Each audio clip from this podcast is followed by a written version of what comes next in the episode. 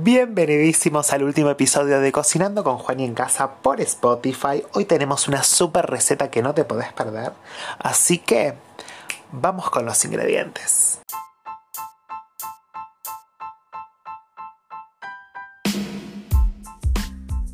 Para la receta del día de hoy que es súper fácil, vamos a necesitar ingredientes que todos tenemos en nuestra casa, así que no tenemos problema en hacerla porque vamos a necesitar huevos, azúcar, harina 4 ceros, miel y vainilla. No necesitamos nada más.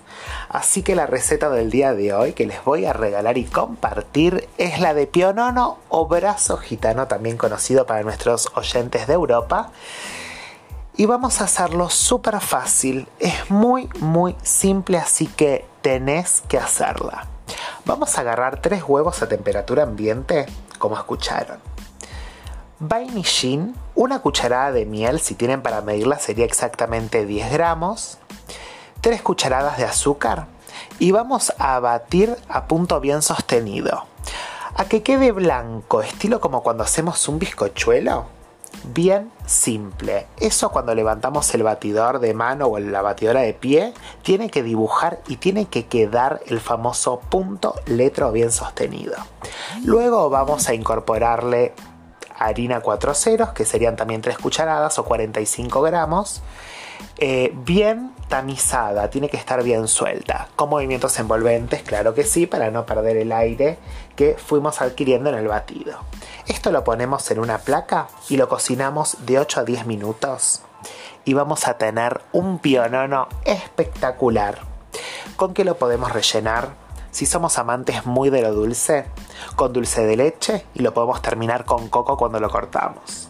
Si nos gusta más lo salado, podemos hacer mil variantes. Podemos hacer una crema de queso untable con queso azul y nuez. Podemos hacer otra crema que tenga eh, pasta de aceitunas, queso crema y almendras. Podemos hacer uno de jamón y queso.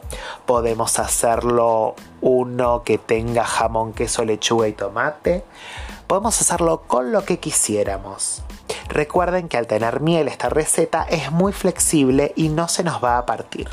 Recomendamos que lo hagamos de 8 horas a 24 horas antes de comerlo para que esté bien, bien húmedo.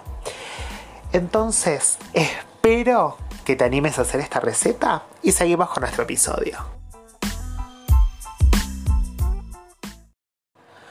Bueno, ya terminando el último episodio de Cocinando con Juan en Casa por Spotify. Quiero agradecerles a cada uno de ustedes por elegirnos, por escucharnos, por seguir nuestros tips, nuestros consejos, eh, por querer mejorar sus técnicas. Y bueno, quiero desearles una feliz y próspera Navidad, un año nuevo lleno de salud, amor, trabajo y muchísimas cosas lindas para este 2022. Quiero que sepan que va a haber una segunda temporada, que ahí vamos a ir incorporando nuevas tecnologías, que va a haber algo también digital donde me van a poder ver cocinar para aprender quizá todavía mejor. Y bueno, les agradezco a, a Spotify, a Google Podcast y entre otras distribuidoras de nuestro contenido y quiero, quiero que sepan que me ha hecho muy feliz el poder compartir parte de lo que sé con ustedes y quiero agradecerles por, por dejarme enseñarles y ser parte de su recetario. Muchísimas gracias y felicidades.